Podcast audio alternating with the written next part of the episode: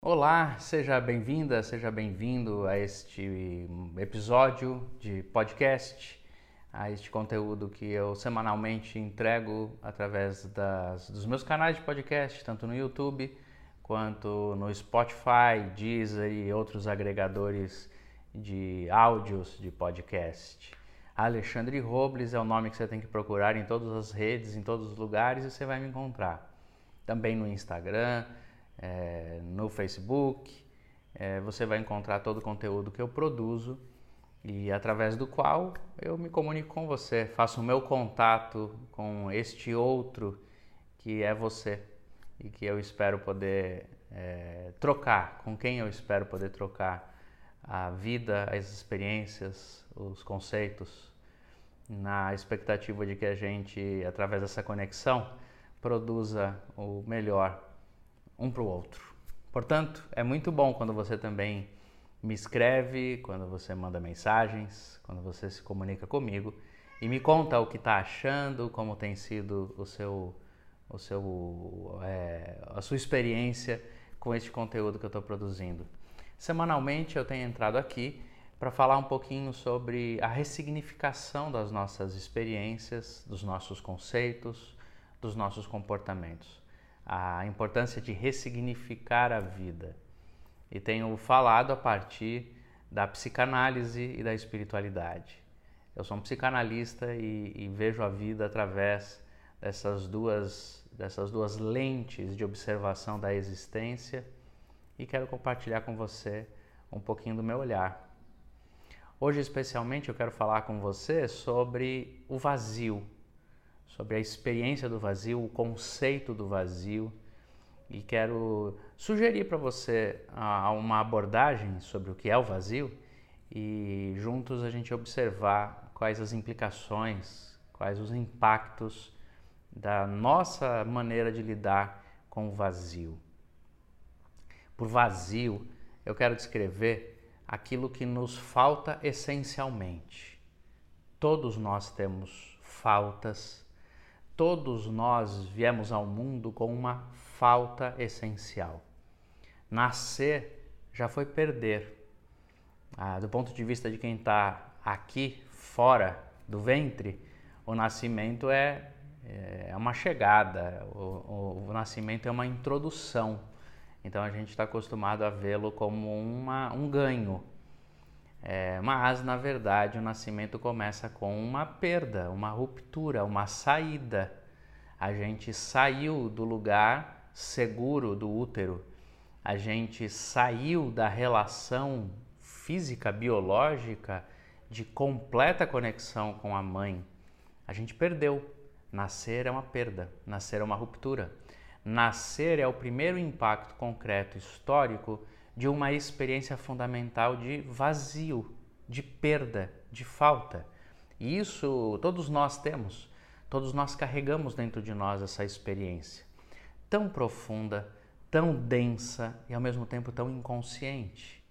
Nós não estávamos lá de modo conscientes para perceber os impactos da experiência intrauterina, que já é imensa de, de significados e de, de realidades, de afetos e de afetações emocionais tão profunda e tão densa, mas nós não estávamos conscientemente ali, portanto, ah, o nosso inconsciente estava sendo fabricado é, e nós não estávamos de modo consciente na primeira ruptura e, portanto, não vimos, não estávamos presentes na nossa própria vida. Isso é extraordinário. Talvez uma das abordagens, uma das informações mais importantes do que o Freud produziu no início da psicanálise, essa realidade de que eu não me conheço, de que existe um inconsciente em mim que eu não sei, mas que me governa. Ele mesmo descreveu como uma ferida narcísica à nossa noção de controle, de conhecimento, ao nosso pensamento cartesiano do penso, logo existo, conheço, logo existo. O Freud disse: não, eu existo sem saber, eu existo onde não sei, eu não estava onde fui construído. E essa experiência tão profunda e inconsciente, ela é uma experiência de vazio, fundamentalmente de falta. Algo falta para que a gente venha à luz. Para que a gente venha para o mundo, nós deixamos um lugar, nós perdemos. Nos foi, nos foi constituído o vazio, a falta essencial. Todos nós a temos. Nós temos essa falta dentro de nós. Um, os místicos e religiosos vão dizer que esta falta que nós temos de no, em nós é uma falta da própria experiência com a divindade. Essa falta com que nós viemos ao mundo, ela é fundamental, ela é real e todos temos. Acontece que nós vamos tentar descrever essa falta de alguma maneira para poder, ao nomeá-la, ao dar linguagem a ela, poder lidar com essa falta. O Lacan vai trabalhar muito com esse conceito da linguagem. A falta ganha uma linguagem e na linguagem a gente tenta lidar com a falta. O que vai acontecer nessa fase da vida, nesse passo de lida com o vazio? É quando nós começamos, nas nossas fases de consciência na vida, a dar nome, a concretizar aquele vazio essencial. Então nós dizemos assim: esse vazio que eu sinto é porque eu não tive o que eu precisava do meu pai, é o que eu não tive o que eu precisava da minha mãe. Eu dou nome ao vazio. Eu empresto de vazios circunstanciais uma concretização do vazio essencial. Eu já carregava um vazio. Eu já vim para a Terra com falta. Eu já vim para a história sentindo uma ruptura. Mas, nas minhas primeiras experiências de ruptura históricas, quando eu não tive do pai o que eu precisava, quando eu não tive da mãe o que eu precisava, quando me faltou afeto, carinho, cuidado, proteção, quando eu, ao invés de receber o que precisava, eu fui roubado na minha dignidade através de violências, agressões, essas experiências elas acabam concretizando o vazio e eu começo a dizer, ainda inconscientemente dentro de mim, que o que me falta é o amor de mãe, é o amor de pai. E é através da linguagem que eu vou tentar elaborar tudo isso. Eu vou me tornar um adulto, um adolescente, uma criança mais velha, um adolescente, um adulto, um idoso, seja qual for a fase da vida, e se eu me atrever a fazer parte de um processo terapêutico de autoconhecimento e de, de é, submissão a um acompanhamento profissional, a um acompanhamento terapêutico de um outro, e se eu fizer este caminho, eu vou precisar usar minha linguagem. Então, juntos na elaboração terapêutica, eu vou falar. Já sei o que me faltou. O que me faltou foi o pai presente, o que me faltou foi a mãe presente. Já sei o que eu vivi, foi uma agressão nisso, uma violência nisso, e com isso instituiu-se o vazio em mim. A linguagem, a maneira de descrever o vazio, ela está determinada pela minha circunstância histórica. E na minha elaboração terapêutica, eu simplesmente vou encontrar esse caminho. Eu vou dizer: me faltou pai, me faltou mãe. Eu vou conseguir dizer isso, eu vou conseguir elaborar isso. Isso vai ser um avanço extraordinário nessa relação com o vazio. Acontece que não é o fim da linha, não é o todo do processo e não é a verdade completa. Porque, na verdade, o meu vazio é anterior a qualquer ato, a qualquer experiência que eu tenha vivido na minha infância. É anterior. Não foi aquele abandono do meu pai que causou em mim um vazio. Aquele abandono me fez dar nome ao vazio que eu já recebia e já vivia. Não foi aquela violência, aquela agressão, aquele abandono da minha história que gerou em mim uma falta, um vazio. Eu já o tinha, mas ele ganhou concretude naquela experiência, naquelas experiências. Isso faz com que no exercício da linguagem eu precise elaborar, reelaborar, olhar, ressignificar, porque aí eu vou descobrindo que o que o meu pai me deixou faltar, o que a minha mãe me deixou faltar é importante historicamente como um vazio, mas não é todo o vazio que eu sinto. Isso faz com que, inclusive, eu vá ressignificar no meu processo terapêutico o lugar do trauma. Eu vou dizer o que o meu pai fez ou que deixou de fazer, o que minha mãe fez ou deixou de fazer, é muito importante, mas não explica toda a minha vida e eu posso então readequar essa relação e seguir na busca da elaboração do vazio. Isso é muito importante, por exemplo, para a gente olhar para a vida e parar, tomar cuidado para não seguir fazendo, a gente interromper um processo de uma demanda exigente absurda dos pais, do que nos aconteceu, das, dos traumas, em busca de reparação de tudo. Como se a gente sempre dissesse assim: se o meu pai não tivesse feito aquilo, eu não seria o que eu sou. Se minha mãe tivesse me dado o que eu precisava, eu, eu seria diferente do que eu sou. Então, quando a gente começa a elaborar e entender que há um vazio anterior, a gente coloca esta demanda do pai, da mãe, nos lugares corretos é importante, muito, mas não explica toda a minha existência. E eu posso ir além disso. Eu posso interpretar como um contingenciamento histórico que me feriu, mas que não explica todo o vazio que eu tenho.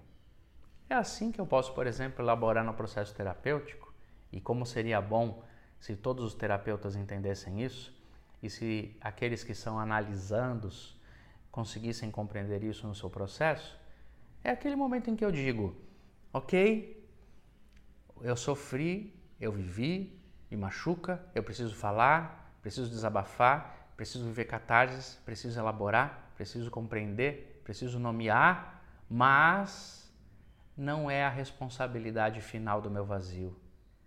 Eu volto a ter a responsabilidade da elaboração do meu vazio.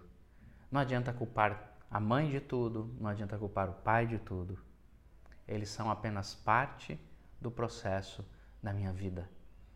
Me falta. E eu preciso seguir em busca da relação dessa falta. Uma outra maneira de a gente lidar com a falta, para além da linguagem, é a busca do prazer. A busca do prazer é uma busca de preencher um vazio. Todo prazer é uma tentativa de preenchimento de vazio, porque eu descubro no prazer um jeito de tratar em mim algo que falta, um desprazer por conceito. Seja o prazer da comida, o prazer da sucção, o prazer da produção, que é a fase anal, como Freud vai descrever, o prazer da identificação, da quebra de regras, o prazer sexual como libido de corpo, como apropriação do corpo como fonte de prazer.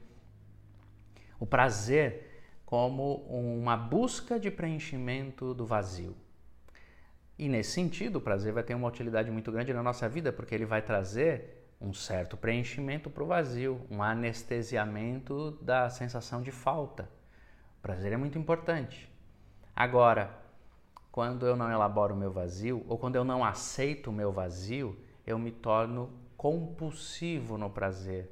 O vício se estabelece em mim toda compulsão alimentar, química, sexual, comportamental, como por exemplo a mitomania, a cleptomania, toda compulsão é uma maneira de lidar com o vazio de um jeito infantilizado, de um jeito não elaborado, narcisista, de um jeito em que a gente diz o seguinte: eu tenho um vazio e eu vou fazer qualquer coisa para satisfazer esse vazio. Eu vou atrás de um prazer e vou buscar esse prazer até o fim, até que eu não tenha mais vazio. E é que se estabelece o vício, porque eu começo a tentar viver aquela experiência de uma maneira absoluta, acreditando que ela vai suprir o meu vazio e então eu não consigo cumprir esse vazio, não consigo satisfazer esse vazio porque nada o satisfaz, e aí eu preciso de mais do mesmo. Então se estabelece um vício, uma compulsão, que pode ser uso de drogas, bebida, sexo, como pode ser necessidade de atenção, apego ao outro, necessidade de exclusividade, são todos fenômenos obsessivos, neuroses obsessivas compulsivas. Eu quero mais do outro até o fim. eu quero toda a atenção do outro, eu quero o sim absoluto do outro, eu não lido com o não. Eu não lido com o fim. Eu não lido com o limite. Porque todas essas realidades de fim, de limite, de não, me devolvem ao lugar do vazio. Aí eu tenho que aceitar que há vazio em mim que não vai ser satisfeito com coisas, com pessoas e com experiências.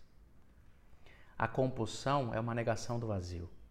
É quando eu digo, não aceito a falta, não vou nunca aceitar a falta e eu vou fazer tudo o que estiver ao meu alcance para satisfazê-la. Então eu descubro um jeito: bebida, comida, sexo, dinheiro, aceitação, exclusividade, seja qual for, a minha neurose obsessiva compulsiva se estabelece. E então eu vou tentar satisfazer a qualquer preço e de qualquer maneira. É uma maneira de tentar lidar com o vazio e que é, precisa ser elaborada, porque eu posso estar tentando fazer do prazer um jeito de satisfazer o vazio. Nessa hora é bom a gente entender que vazios aquilo que a gente carrega essencialmente como falta não vai ser satisfeito. Na vida nós sempre teremos esse vazio. Portanto, não importa o quanto eu elabore os meus traumas e, e, e trabalhe bem a minha linguagem, e não importa quão, quanto de prazer eu tenha na vida, eu ainda terei um vazio e precisarei lidar com ele. Esse vazio nunca será satisfeito e eu preciso lidar com ele. É, e então, uma possibilidade de a gente trabalhar o vazio, o que eu quero ainda falar para você no vídeo de hoje, neste, é, neste programa aqui, neste episódio do podcast, é a nossa relação com o transcendente, que é quando a gente quer tentar lidar com o vazio não pelo caminho do prazer, seja porque a gente acha imoral, porque alguém nos ensinou que aquele prazer está errado, seja porque a gente já entendeu que o excesso de prazer não nos resolve o vazio e, pelo contrário, nos cria vazio maior. Seja pelo caminho que for, em algum momento a gente pode dizer assim: eu não quero o prazer, então agora eu busco a transcendência. A transcendência é quando eu tento, para fora de mim, para fora do meu contexto, para fora da minha realidade, satisfazer o meu vazio. É isso. Eu vou transcender através de experiências, de é, realidades físicas de superação, um desejo muito grande de alcançar e vencer limites físicos, esportes radicais, é, exageros de risco, às vezes até a própria questão da determinação de se superar fisicamente, superar um desafio físico é, como ah, o mar, as montanhas, o vento, o ar, as, as nossas realidades radicais de superação de limites. A gente quer transcender. A gente busca transcender através de experiências nobres na existência. Me dedicar ao outro, cuidar do outro, resolver problemas do mundo, pensar a, a existência de um modo coletivo, pensar a alma, pensar o corpo, pensar a sociedade, pensar a política, pensar a vida a gente começa a se ocupar de algo que esteja para fora da gente. Eu não quero aquele prazer, eu não quero a busca pelo prazer como um fim em si mesmo. Isso eu já descobri que não resolve. Então, o que eu começo a procurar? O outro, o, o, a outra realidade, o outro mundo possível. Eu começo a me dedicar à realização de atos nobres, de pensamentos nobres, para que eu transcenda, porque eu vou crer que então nesse espaço de transcendência, ou de superação de limites físicos e, e de regras da existência, ou de é, um, um, uma ocupação com outras causas e outras realidades e outras pessoas. Se eu fizer isso, eu então vou elaborar e satisfazer o vazio. E aí aqui eu também cometo outro erro, porque na verdade essa experiência transcendental a partir do, da circunstância histórica, ela não realiza, ela não resolve o meu vazio. Eu ainda viverei com o vazio. E por que é importante entender isso? Porque um caminho de transcendência óbvio e natural é a religião. Um caminho de transcendência que a gente busca é a espiritualidade, às vezes inclusive não religiosa. E por que, que a gente busca esse caminho religioso, espiritualista, de transcendência? Porque a gente quer satisfazer um vazio. E a gente acredita que vivendo esse caminho religioso, vivendo essa experiência espiritual, a gente vai resolver completamente o vazio que carrega. Como se a gente imaginasse assim: algo me falta, Deus vai completar. De que forma que a gente usa Deus nesse sentido? Na realização da transcendência religiosa. Eu tenho um vazio em mim, então o espaço religioso me completa. Lá eu me conecto e encontro alguma coisa mais importante. Eu tenho um vazio em mim, então eu vou buscar uma experiência religiosa que me complete. E aí então eu vivo esse caminho de espiritualidade religiosa e eu aprendo. Aprendo regras, aprendo limites, aprendo coisas e aprendo lições e ensinos que geralmente dizem para mim o seguinte: se você cumprir as ordens, os mandamentos, as regras e os dogmas desta religião, você então será feliz, completo. Você terá sucesso na vida quando essa religião ela é mais concreta, primitiva na sua elaboração, ela chega a dizer: se você estiver sob o nosso cuidado religioso, você não vai mais ter pobreza, você não vai mais sofrer doença, você vai ser poderoso, você vai manipular as forças do universo. E aí então a religião começa a dizer para mim o seguinte: essa é transcendência vai acabar com seu vazio. E aí qual é o problema grave disso tudo é que de fato isso não acontece. Eu posso ser religioso, eu posso ter uma espiritualidade transcendental, eu posso seguir as regras da minha religião, eu posso fazer da minha filosofia, minha religião, eu posso fazer da minha visão política, minha religião, eu posso fazer de qualquer coisa uma realidade transcendental religiosa e cumprir tudo aquilo que está determinado para mim. E aí eu fiquei, eu acreditei que se eu fizesse isso, o meu vazio seria satisfeito. Mas o que acontece quando eu volto para casa?